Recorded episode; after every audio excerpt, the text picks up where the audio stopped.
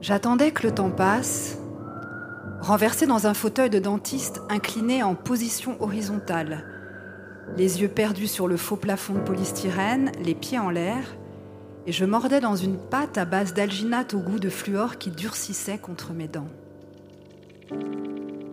Le tohu du boulevard me parvenait de loin, la jeune praticienne debout derrière moi faisait teinter les ustensiles sur sa paillasse, et je pistais un filet de musique orientale dans ce petit chaos primitif pendant que s'accomplissait la prise d'empreinte.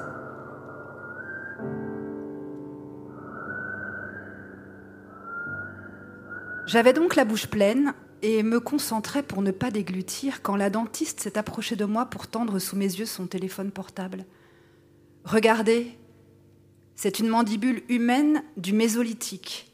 On l'a retrouvée dans le 15e, rue Henri Farman, en 2008. À l'écran, éclairé sur fond noir tel un objet précieux, j'ai reconnu distinctement une mâchoire, un ossement qui comptait encore quatre molaires dans leur alvéole et dont le menton, saillant, exprimait quelque chose d'un appétit, une force, une volonté. De bonnes dents, même si usées. Très important la mandibule, a continué la dentiste d'une voix flûtée tout en glissant le téléphone dans la poche de sa blouse. C'est le seul os mobile de la face, et parler, manger, bien voir ou même se tenir debout en équilibre, tout cela la concerne. Notre organisme est suspendu à cette balançoire. J'ai fermé les yeux.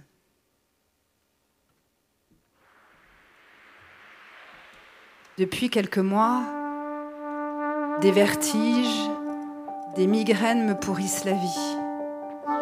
Surviennent n'importe quand, font effraction sans crier gare, les céphalées plutôt en fin de journée. J'essaie de repérer des points communs dans leur éruption, si c'est le manque de sommeil, un abus d'alcool, une contrariété, mais je ne trouve rien et suis devenue une femme aguets, vulnérable, précaire. Hier encore, au beau milieu de l'après-midi, alors que j'étais attelée à la traduction urgente et mal rémunérée des sous-titres d'une saison entière de la série Out into the Open, six adolescents en fugue survivent dans une forêt de l'Oregon, la douleur a frémi dans ma tempe. Furtive d'abord, quasi clandestine, mais sournoise, et capable, je le savais d'expérience, de m'enflammer la tête d'une seconde à l'autre. L'appartement baignait pourtant dans un silence épais, chargé de la résonance que prennent les lieux familiers aux heures creuses quand ils sont déserts, désactivés, semblables à des camps de base abandonnés et que s'y dressent, à les contempler longuement, des formes indéchiffrables, des reliefs inconnus, de drôles de traces. Et vingt minutes plus tard, j'étais allongée dans le noir. On y va? La dentiste a regardé sa montre, a réajusté son masque bleu sous ses yeux perçants.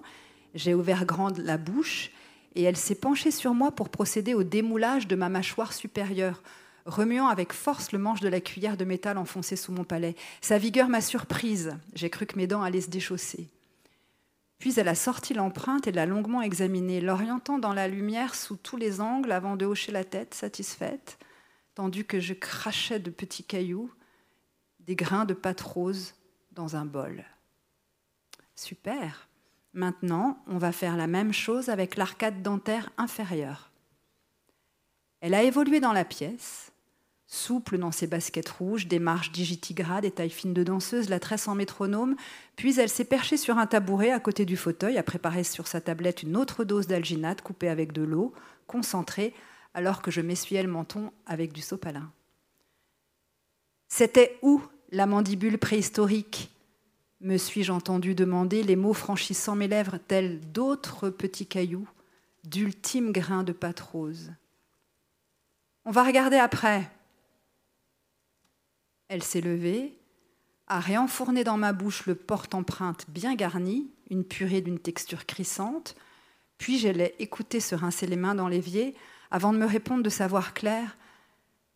C'était rue Henri Farman, dans la zone de l'héliport de Paris, métro Ballard. Mon regard a recommencé à errer vers le faux plafond. J'ai visualisé le méandre de la Seine à hauteur de Boulogne, les îles, le boulevard périphérique, tandis que ces trois noms, Farman, Héliport, Ballard, des noms à prise rapide aussi, résonnaient dans mes tempes, réimposant ce quartier où vivait Olive Formose, son appartement où j'étais venue passer trois jours l'année de mes 13 ans, et progressivement, le carroyage de dalles en frigolite au-dessus de moi, son relief floconneux, aérien, n'a plus dessiné qu'une vaste confluence, une zone de rencontre et de trouble où les souvenirs formaient des tourbillons semblables à des baïnes.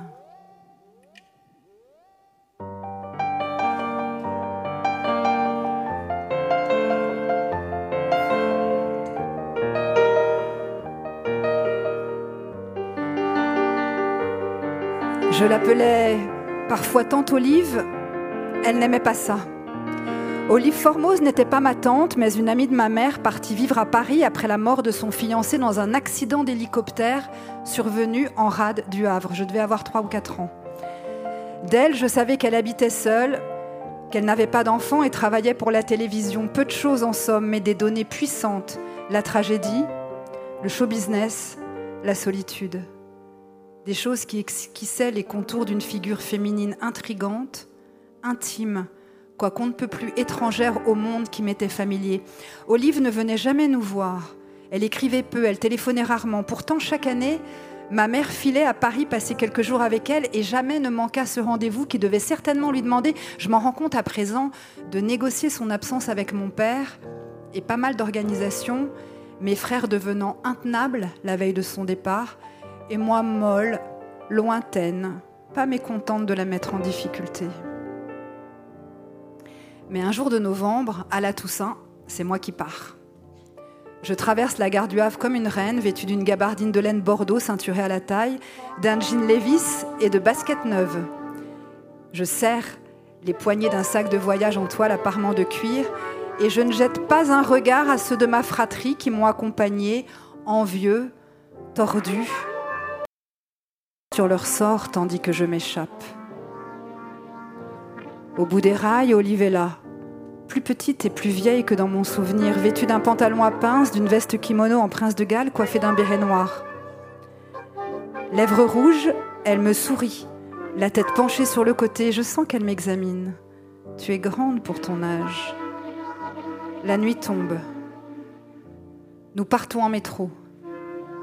Je mémorise le nom des stations de la ligne. Puis c'est le terminus, une brasserie Place Ballard. J'espère que tu as faim.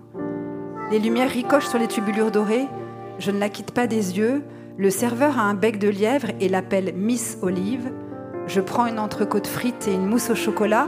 Elle dîne d'un œuf poché et d'un Irish coffee. Après quoi, nous sommes collés dans l'ascenseur étroit. Le deux pièces au dernier étage est ouvert sur le ciel nocturne et la scène miroite au loin. Olive se sert un whisky et appuie longuement son front contre la baie vitrée. Je suis contente de te connaître. Il y a un sac de couchage sur la banquette du salon. Des faisceaux lumineux balaient le plafond. Des auréoles bleutées se déplacent sur les murs. Je dors à la belle étoile. Out into the open. Et dans la nuit, dans la nuit, j'entends les hélicoptères.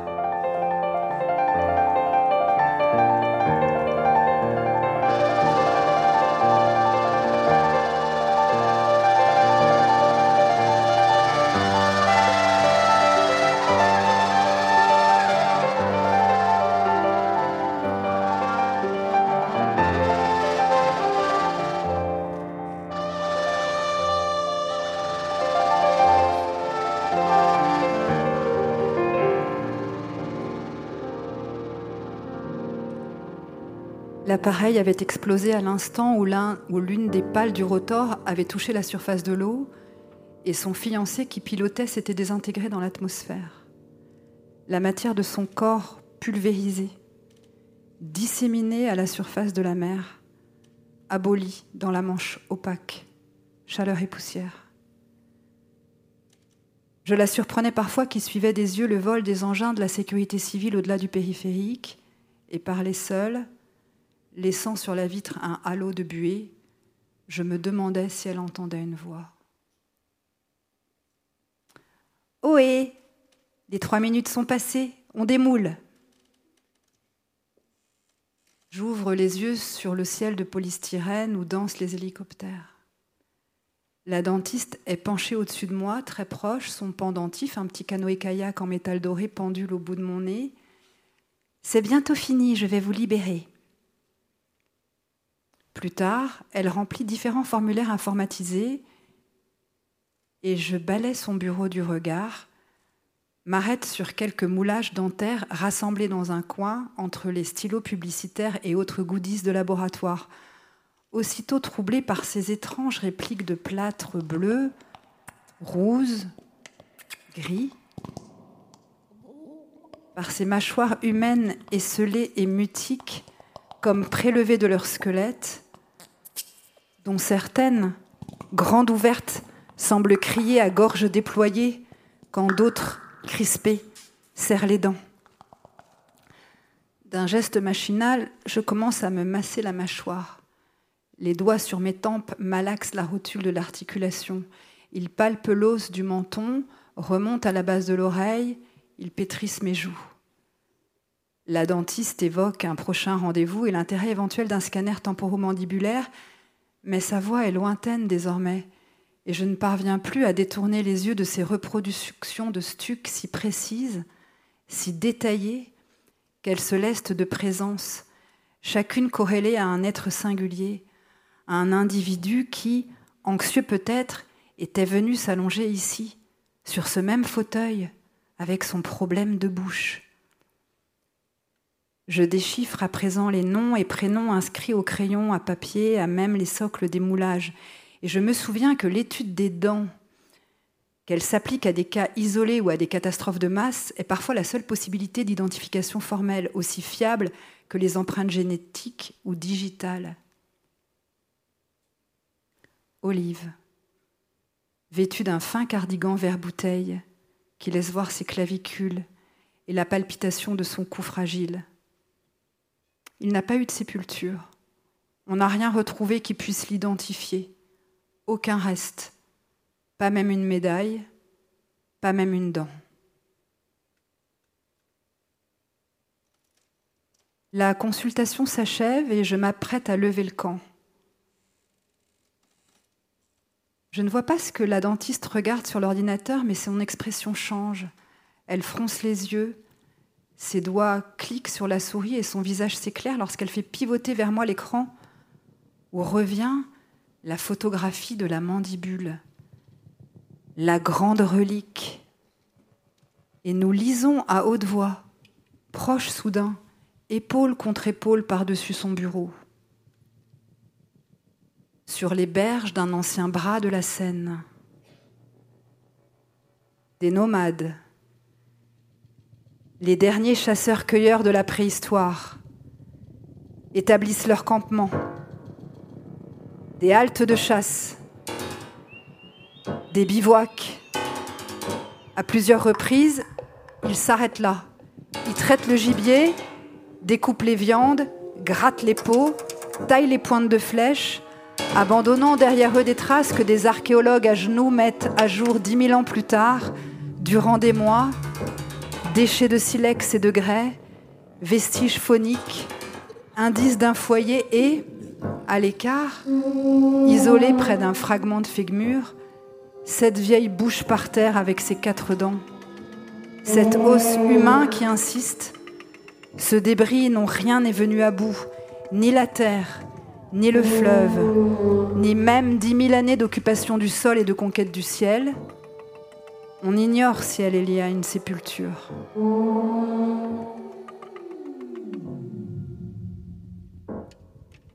Devant cette mâchoire sans voix, je me suis demandé comment parlaient ces hommes et ces femmes de la préhistoire. J'aurais voulu les entendre.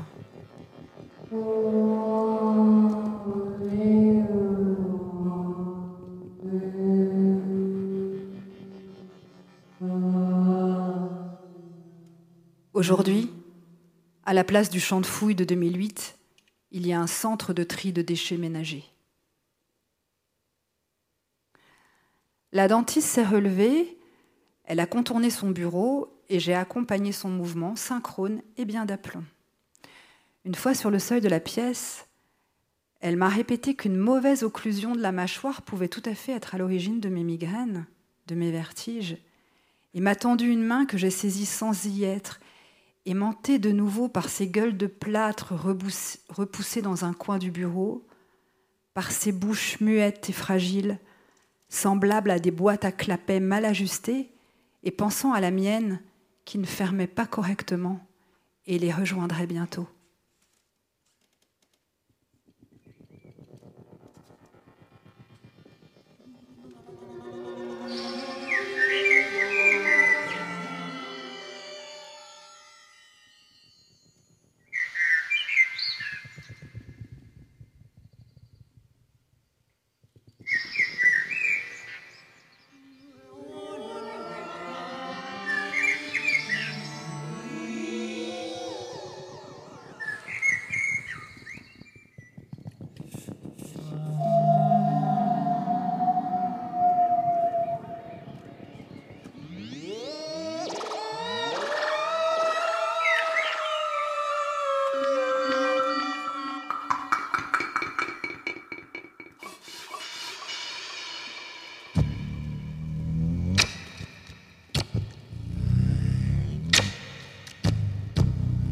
Un oiseau léger.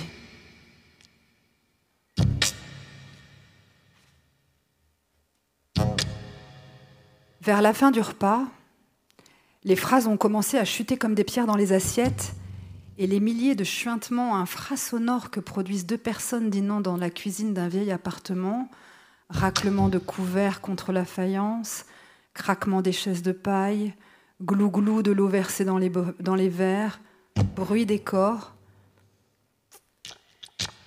ces sons ont progressivement envahi la pièce. Des changements de tonalité acoustique qui annoncent désormais que Lise s'apprête à évoquer sa mère, et d'instinct, je me suis rétractée. De fait, je l'ai vue poser calmement ses couverts, s'essuyer les lèvres, se pencher en avant, et tendre vers moi son visage que façonnait la lumière indirecte du spot et peut-être aussi la figure de Rose à qui elle ressemble parfois de manière troublante, bien que fugitive. Elle a capté mon regard avec une telle intensité que plus aucune esquive ne m'a été possible. Papa J'ai perçu la fébrilité de sa voix, contrôlée mais audible, et l'excès de solennité qui signale l'imminence d'une déclaration. Papa, je voudrais que tu effaces la voix de maman sur le répondeur du téléphone.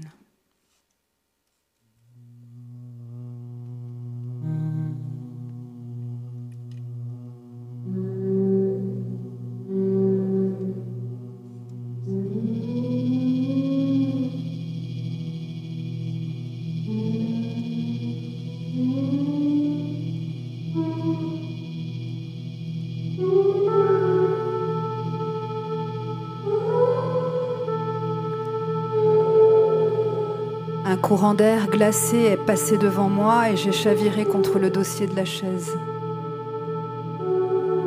Durant quelques secondes, je me suis senti comme un homme debout sur une rivière gelée qui soudain craque et se morcelle, les lignes de fracture s'étoilant à toute vitesse autour de moi, filant à perte de vue.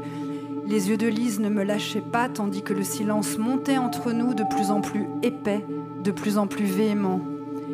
Alors, elle a posé sa main sur la mienne, puis elle a répété plus lentement, S'il te plaît, fais-le. Arrête avec ça.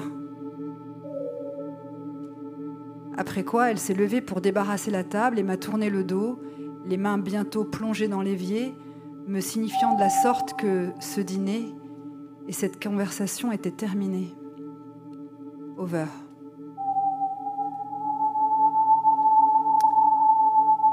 Mais moi, je n'en avais pas terminé avec elle, ni d'ailleurs avec la voix de sa mère.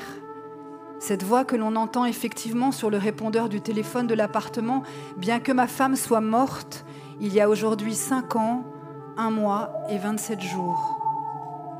Aussi, prenant appui sur la table, me suis-je dressée à mon tour et j'ai crié ⁇ Non !⁇ Un nom rond et distinct, aussi dense et mat qu'un plomb tiré à la carabine sur un stand de foire. Lise a sursauté en laissant échapper un son aigu incontrôlable. Les couverts qu'elle a lâchés ont rebondi sur le carrelage dans un fracas de métal. Puis elle s'est cramponnée à l'évier, tête baissée, entre les épaules, le cou tendu, les omoplates saillantes sous son pull de coton pastel. Elle respirait fort. Je pouvais la voir reflétée dans la fenêtre devenue miroir à la nuit tombée, paupières closes, bouche ouverte, les commissures des lèvres tremblant de colère. Ma fille aimante et réfléchie, ma fille dure. Ce n'était pas la première fois qu'elle me faisait cette demande, et elle n'était pas non plus la seule à me la faire.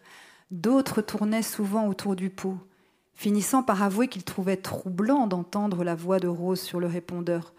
Troublant, euphémisme tordu, indécent ou morbide eussent été selon eux bien mieux ajustés, mais ils n'avaient pas le courage de prononcer ces mots, certains de me ménager quand moi, certes, je ne les ménageais pas la douleur de la mort de Rose, prolongée au-delà de toute bienséance, pulvérisant les limites que lui fixait la norme sociale et la bouillie psychologique des magazines, célébrant le bien-être et la santé morale.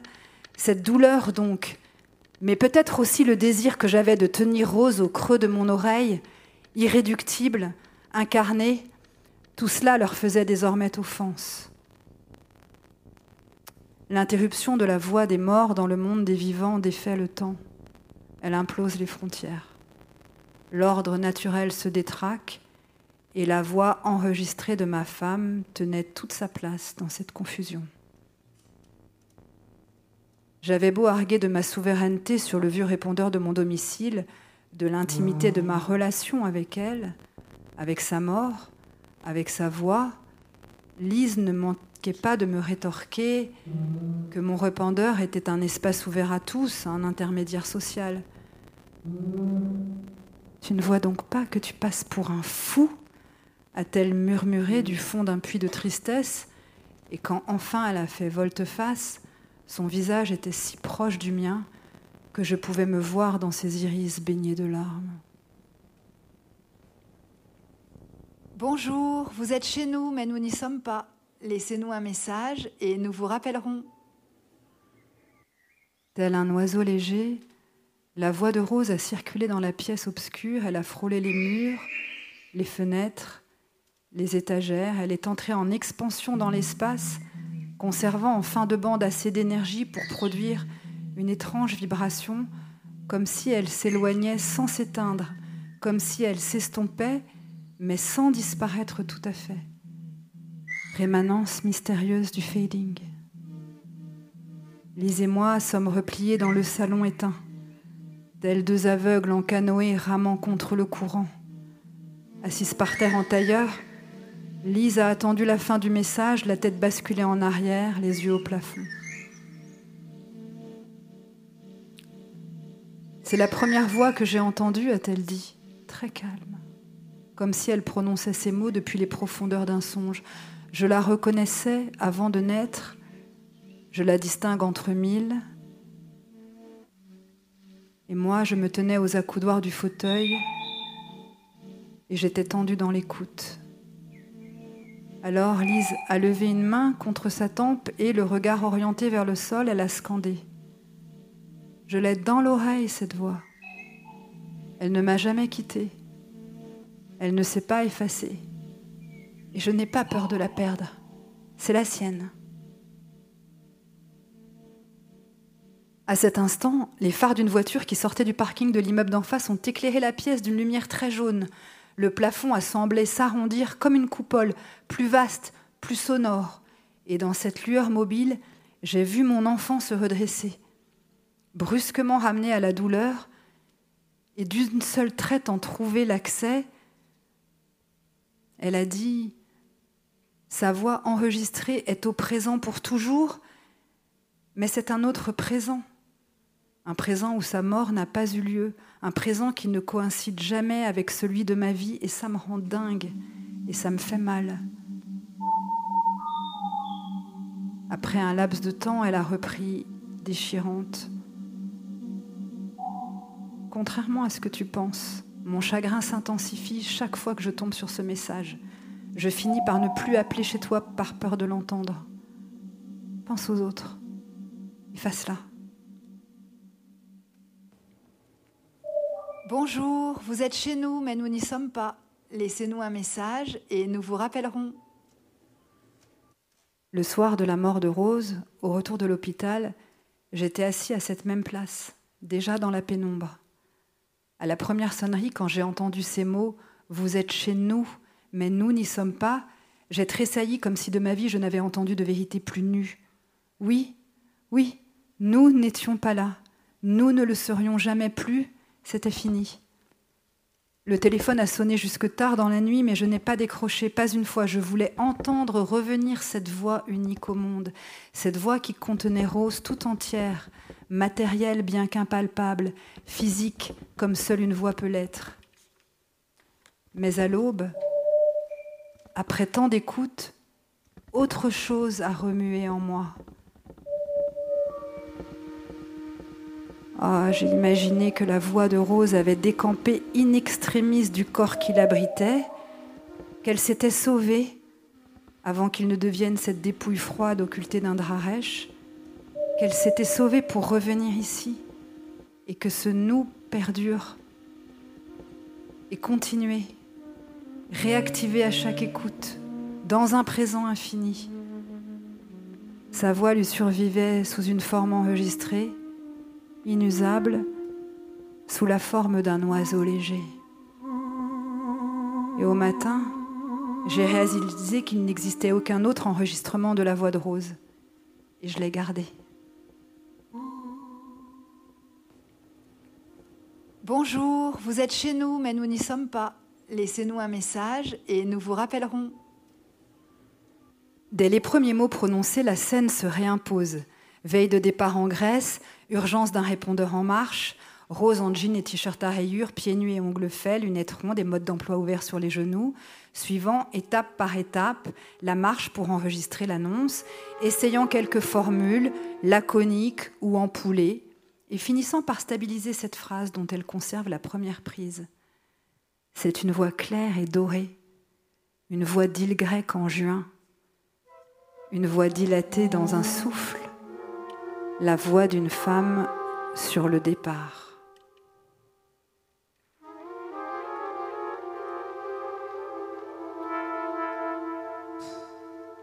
Oh, pourtant, ce n'est pas ce souvenir que je veux faire revenir quand j'appelle chez moi, parfois du bout du monde, parfois au cœur de la nuit, simplement pour me connecter l'espace d'un instant à cette sonorité si réelle L'écouter accueillir les messages en prononçant ce nous inoubliable. C'est ce que j'ai répondu à Alice qui attendait que je parle à mon tour et s'était rapprochée à présent, avait posé, avait posé la tête sur mes genoux. Ses cheveux blonds et fins créaient une auréole claire dans l'obscurité et son oreille était délicate comme le nid d'une mésange. Ce que je recherche, lui ai-je dit, m'efforçant moi aussi de poser des mots simples sur l'émotion si complexe qui me traverse chaque fois. Ce que je recherche, ce que je recherche, ce que je recherche, c'est la sensation de sa présence. Rose est là, simplement. Bien sûr, je sais que cette voix n'est pas Rose, qui est morte et ne reviendra plus, mais elle est pour moi une manifestation de Rose vivante, ce jour où elle a enregistré ce message radieux à la veille de partir en vacances.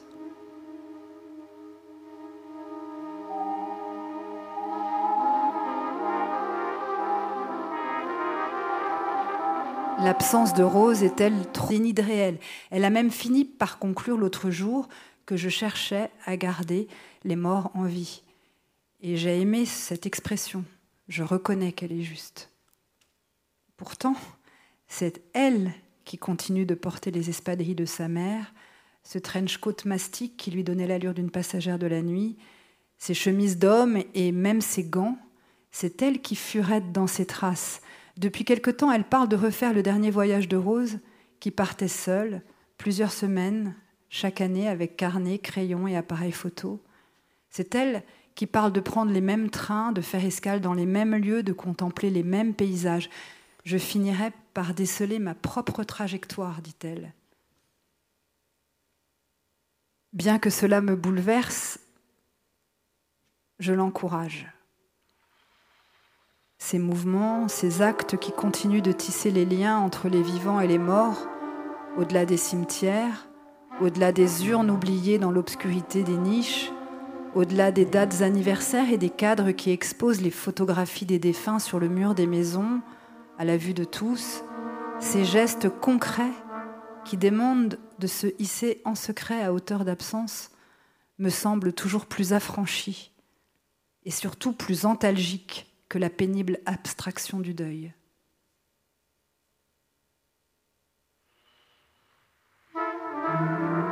Lise a pleuré en silence, longtemps, et j'ai pleuré avec elle, ma fille unique. Cela ne nous était jamais arrivé, l'un de nous deux gardant toujours les yeux secs, sans doute pour mieux guider l'autre.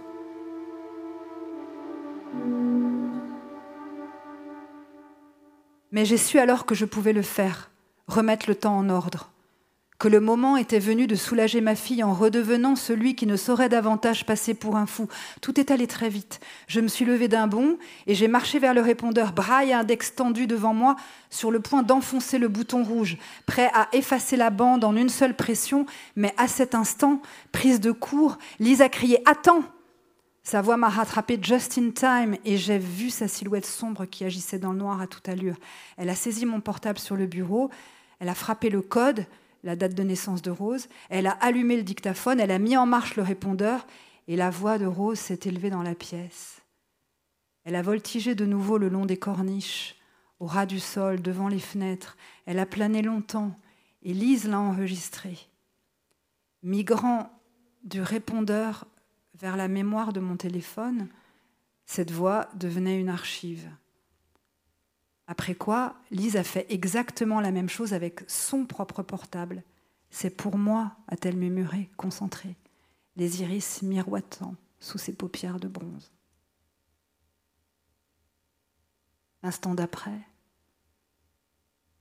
dans mon oreille, l'enregistrement de la voix enregistrée de Rose cette double capture était devenue tout autre chose.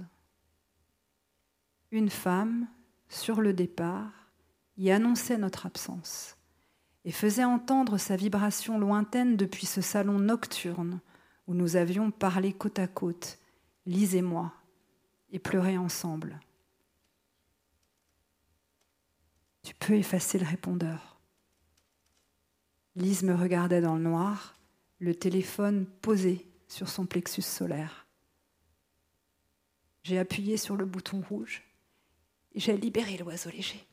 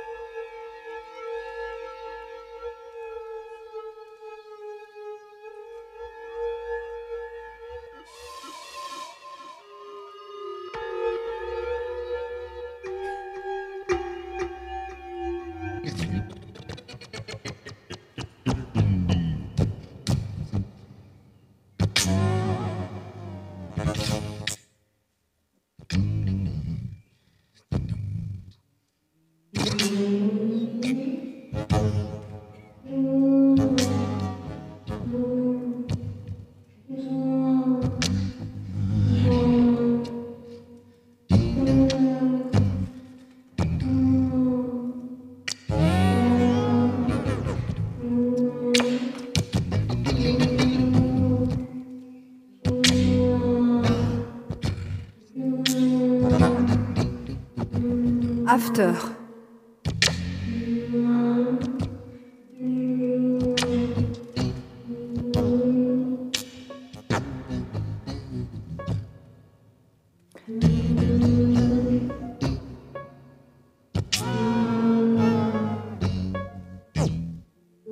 Cette capsule de bière qui roule dans ma bouche, cette couronne de métal cabossé, déformée d'un coup de mâchoire, son pourtour dentelé de pointe, le recto poli, émaillé sous ma langue, le verso râpeux, et cette façon qu'elle a de prolonger son goût de petite monnaie tiède, de faire durer sous mes lèvres ses arômes de foin et de boulon, de rappeler l'amertume cette pièce d'or Heineken frappée d'une étoile rouge qui valdingue contre mes dents et que je colle sous mon palais telle une hostie clandestine.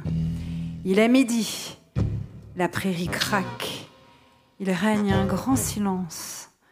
Le ciel est sillonné de photos météores.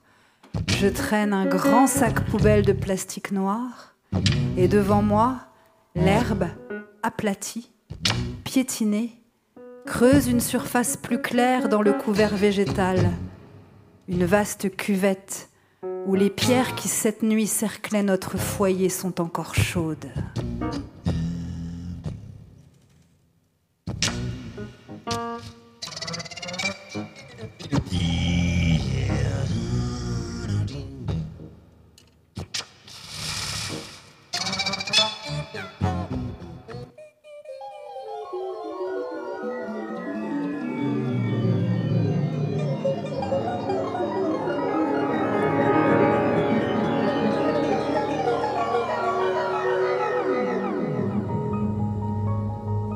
C'est dégueulasse ici. Paquets de chips éventrés, bouteilles de bière, canettes et packs de jus, cartons à pizza maculés de graisse et de fromage fondu, tranches de melon, noyaux de cerises, mégots en quantité, marshmallows tombés dans la poussière, un élastique rose, un t-shirt roulé en boule qui pue le vomi, des paquets de tabac vides, des cailloux calcinés, et ce gros tas de cendres floconneux, grisâtres, constellés de copeaux de charbon. Oh, la nuit dernière, nous étions une quinzaine en cet endroit à nous rouler dans l'herbe, à danser autour du feu, à boire et à fumer. Certains ont joué les astronomes et nommé les étoiles en suivant de l'index le tracé des constellations, quand d'autres se sont pelotés tranquilles. On a chanté sans honte mais surtout on a crié. Des cris qui ne ressemblaient pas à ceux que nous poussions dans les concerts l'été sur le foirail, à se brailler dans les tribunes des stades les jours de match ou dans les autocars du retour les soirs de victoire. Des cris qui ne cherchaient pas à faire bloc, à élever un massif compact qui occuperait l'espace, affirmerait sa puissance, des cris qui n'avaient rien à voir non plus avec des cris de joie. De cela, je suis certaine. Nous étions soulagés, nous étions déchirés, nous étions dévorés par la trouille, mais nous n'étions pas joyeux.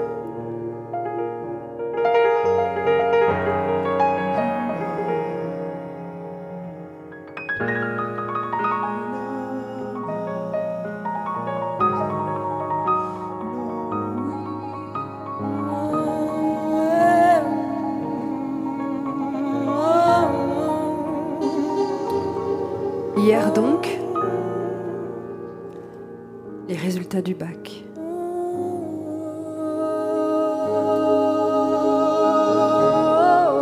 Les listes affichées sous le préau en fin de matinée et les premiers cris qui montent.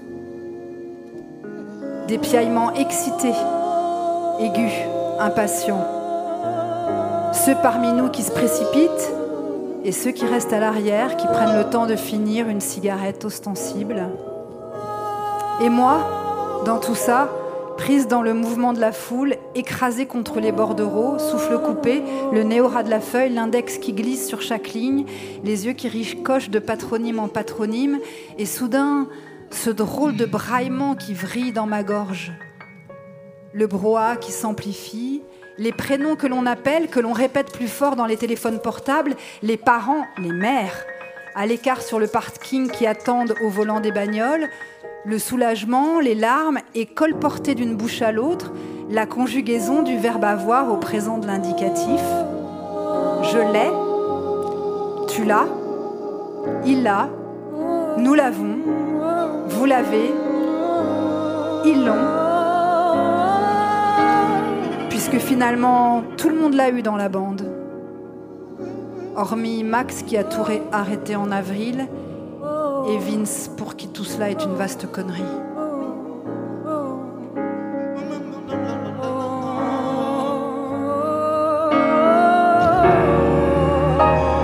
J'ai franchi les grilles du bahut et filé à vélo sans me retourner.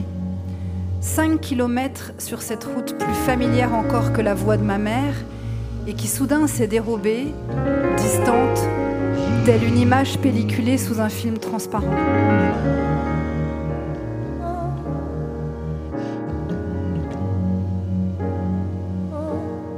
J'ai pensé que c'était la dernière fois que je faisais ce trajet, que je ne le ferais jamais plus. Mais au lieu d'exulter bouche ouverte, de décoller comme une fusée bye bye la compagnie, quelque chose se formait dans le fond de mon larynx, un accro, une rayure. J'ai cru que j'avais avalé un insecte et je me suis même arrêtée pour cracher sur le bas-côté de la départementale. Plus tard, chez moi, il n'y avait personne. J'ai bu longuement au robinet, plongé dans l'évier, puis j'ai renversé la tête au plafond pour une série de borborigmes. Je voulais retrouver ma voix claire, cette voix de bachelière qui s'apprête à partir. Renverser la tête au plafond pour une série de borborigmes. Je voulais retrouver ma voix claire, cette voix de bachelière qui s'apprête à partir. Mais alors, au lieu de sortir sur la terrasse et d'attendre au soleil en fumant la cigarette tendue derrière l'oreille, star du jour, je suis montée dans ma chambre. J'ai tiré les rideaux et me suis couchée dans mon lit en position fétale. Je frissonnais, l'œil ouvert, et dans la pénombre bleutée, ma chambre, elle aussi, m'a paru bizarre.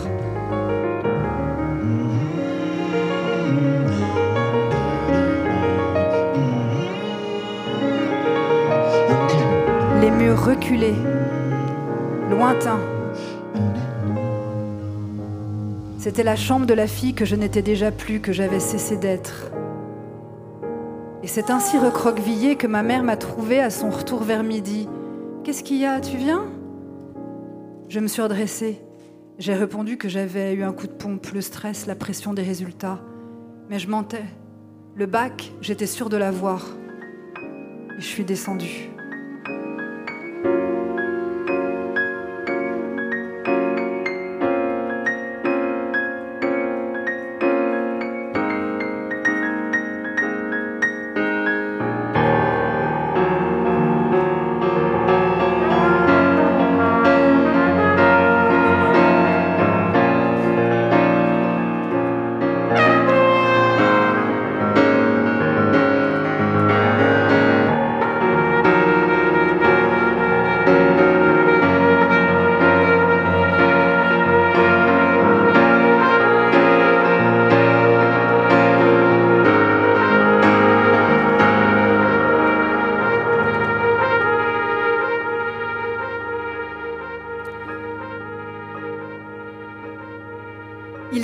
Tous les trois dans la cuisine. La bouteille de champagne débouchée sur le plan de travail, mon père, ma mère et mon frère Abel qui soudain a voulu dire quelque chose, me porter un toast, marquer le coup. Si bien que nous nous sommes raidis et avons fait silence, les yeux posés sur lui, attentifs. Ma mère étonnée mais radieuse qu'il prenne cette initiative, qu'il s'embarque dans une proclamation solennelle. Abel s'est mis en position, il a levé son verre à hauteur de joue, et c'est à ce moment-là que j'ai remarqué qu'il s'était changé, qu'il avait revêtu une chemise propre, 13 ans, paraissant 15, dégingandé, lunaire, et cette façon qu'il avait de sourire en coin, heureux de nous surprendre. J'ai senti revenir la douleur dans ma gorge, la crue de l'émotion. Mais alors, bouleversé lui aussi, sachant désormais que c'était joué, que j'allais partir, il a bloqué dès la première syllabe. Les lèvres retroussées sur un son qui se répétait, revenait, insistait, mais ne parvenait pas à enchaîner les suivants derrière lui, à tracter le mot, la phrase, la proclamation dont il avait pris le risque. Le flux de sa parole anéanti avec le premier souffle, comme si les douzaines de séances avec l'orthophoniste, la musculation de l'appareil phonatoire, les exercices respiratoires, comme si toute méthode s'était volatilisée. Le langage avait fui de la bouche de mon frère et ça résonnait dans la pièce. Mon père, bras croisés, serrait sa coupe contre son poitrail, les yeux baissés sur le carrelage, les lèvres closes, luttant sans doute pour ne pas achever lui-même ce toast qui virait à l'épreuve, car devant nous, Abel faisait du surplace sans embrayer sa, déclaration. Le sens de sa parole, son intention aimante, tout cela courait au-devant, fonçait vers moi à toute vitesse quand lui demeurait loin derrière. Et plus il essayait de le rattraper, de revenir à sa hauteur, synchrone, plus je percevais le chaos qui noyait son palais, les phonèmes catapultés contre ses dents, ratatinés les uns sur les autres, et formant maintenant comme un bouchon inexpugnable. Bon, bon. Il progressait si lentement dans sa phrase que ça me rendait dingue. Et parfois même revenait en arrière, retournait tamponner cette putain de première syllabe qui obstruait le passage. Je le fixais de toutes mes forces et l'encourageais, hochant la tête, donnant du buste comme de petits coups de boutoir dans l'atmosphère à chacune de ses tentatives, puisqu'il me semblait taper contre un mur pour trouver une porte, une ouverture, sa face grimaçante à présent, déformée, les zygomatiques crispés, tremblants, les tempes moites et le regard noir d'une telle fixité qu'il aurait pu désintégrer la vieille cage à oiseaux dans sa ligne de mire. Bon, bon, bon vent à ma à ma, ma grande sœur. Je ne tenais plus. J'aurais voulu débonder cette bouche, abréger le calvaire de mon frère. Alors j'ai entr'ouvert mes lèvres. Je les ai remuées pour mimer l'articulation du mot qui ne venait pas, muette. Mais ma mère, par sa seule présence, par la tension explosive de son corps, m'a intimé d'arrêter ça tout de suite de la fermer et d'attendre, puisqu'Abel ne renonçait pas. Le champagne giclait de sa coupe à chacun de ses efforts, mais il persistait. Et quand enfin il a prononcé sa phrase entière, Bon vent à ma grande sœur qui a le bac et va partir à la fac, la chemise et les doigts aspergés, ahuris, triomphant du langage comme d'une tempête, nous avons bu direct, comme si de rien n'était.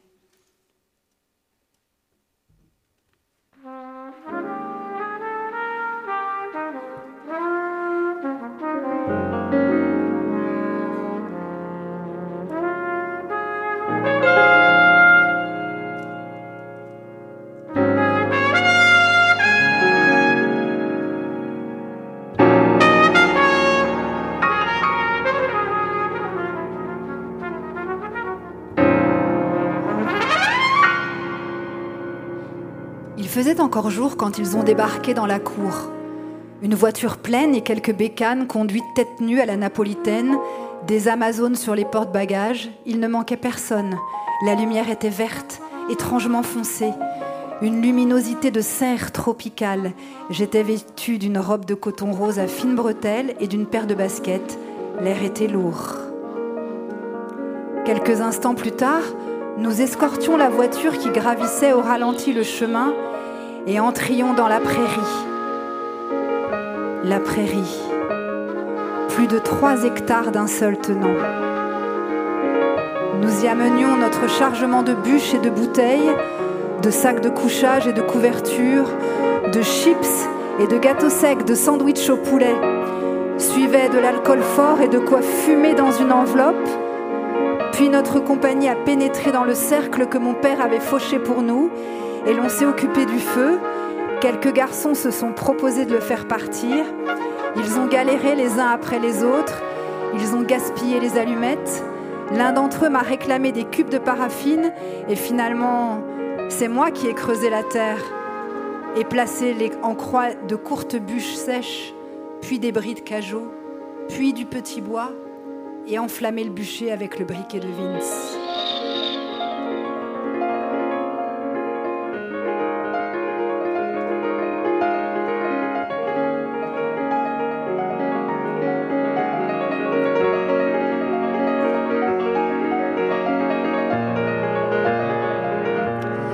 Autant de bruit que vous voulez.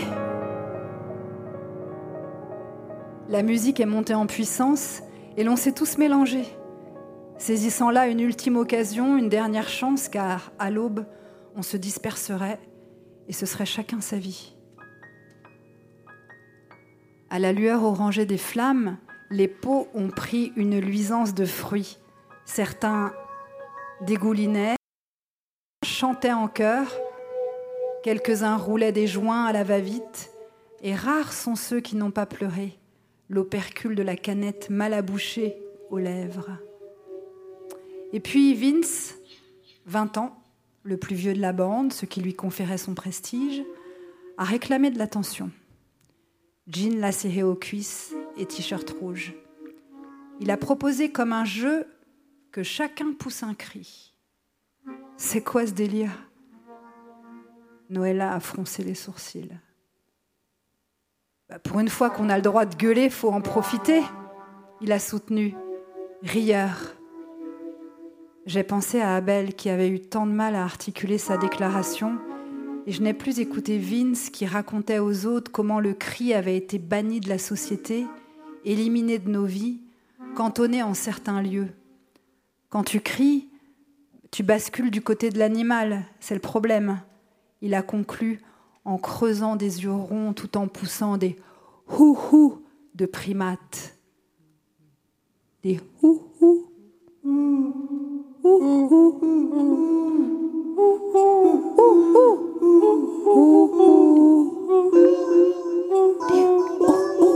de primates.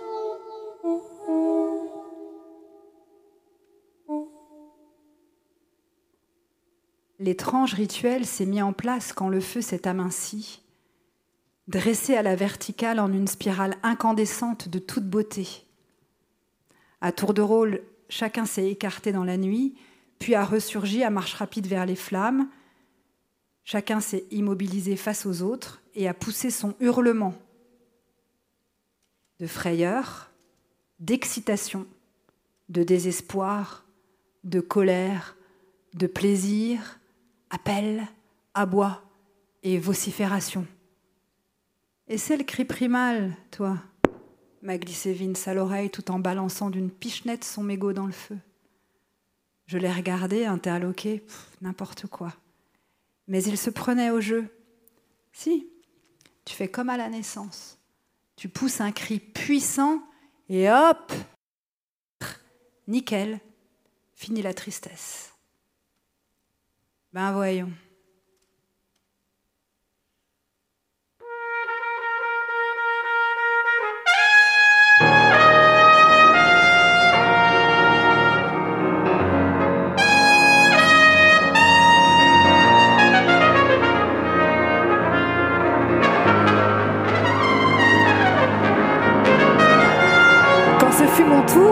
je suis partie dans les ténèbres. Loin, loin, j'ai marché à travers les peaux assez hautes. J'ai senti les coulées frayées par le passage des chevreuils. J'ai senti les souilles où les sangliers avaient uriné, copulé, où les laits avaient mis bas. J'ai marché en diagonale vers la citerne. L'air était d'une folle densité. Des insectes se collaient par dizaines sur ma peau poisseuse. Des moustiques me suçaient le sang. Mais j'ai perçu le pouls de la prairie, sa vibration sauvage. J'ai écouté longtemps, à l'écart des hommes, au plus près des bêtes. Et quand je suis revenue vers la fête, semblable de loin à un feu de Bengale, j'ai hurlé moi aussi. J'ai gueulé. J'ai crié jusqu'à m'effondrer dans l'herbe.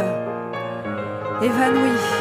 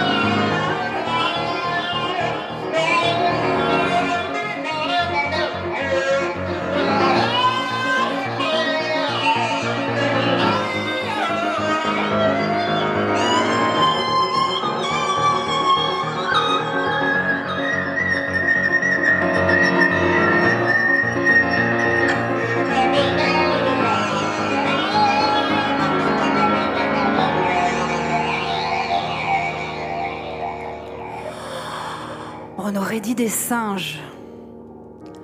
On aurait dit des singes. Des singes.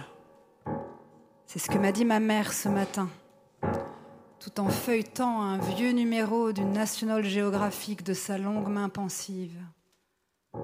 On vous entendait d'ici. Et tu sais quoi? On aurait dit des chimpanzés.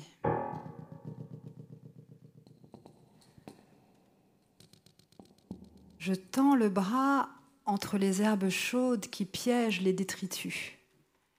Mes doigts forment la pince primitive, une pince soupçonneuse, vaguement dégoûtée. La prairie bourdonne, une odeur âcre émane du sol, entêtante, une humidité de paillasse cuite. Je collecte les annumettes carbonisées et les épingles à cheveux. Je ramasse une boucle d'oreille, une tête d'oreiller.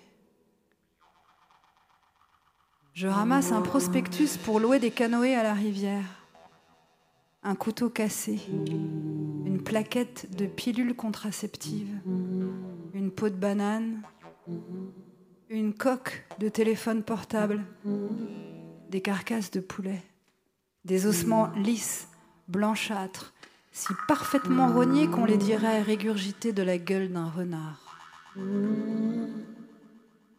Un craquement sec au loin dans les branchages. Je relève la tête.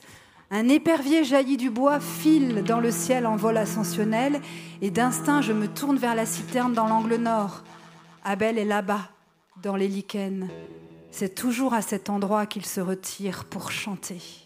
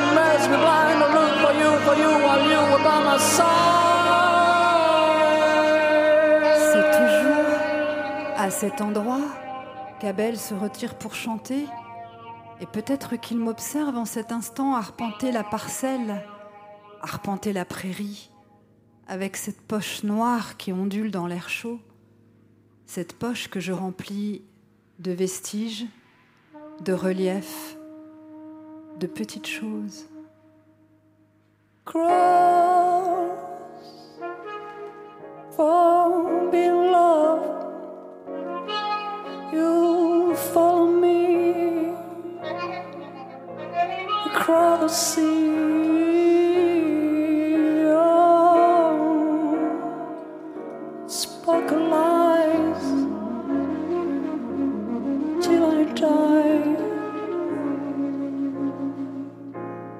Look for you, for you, while you were by my side.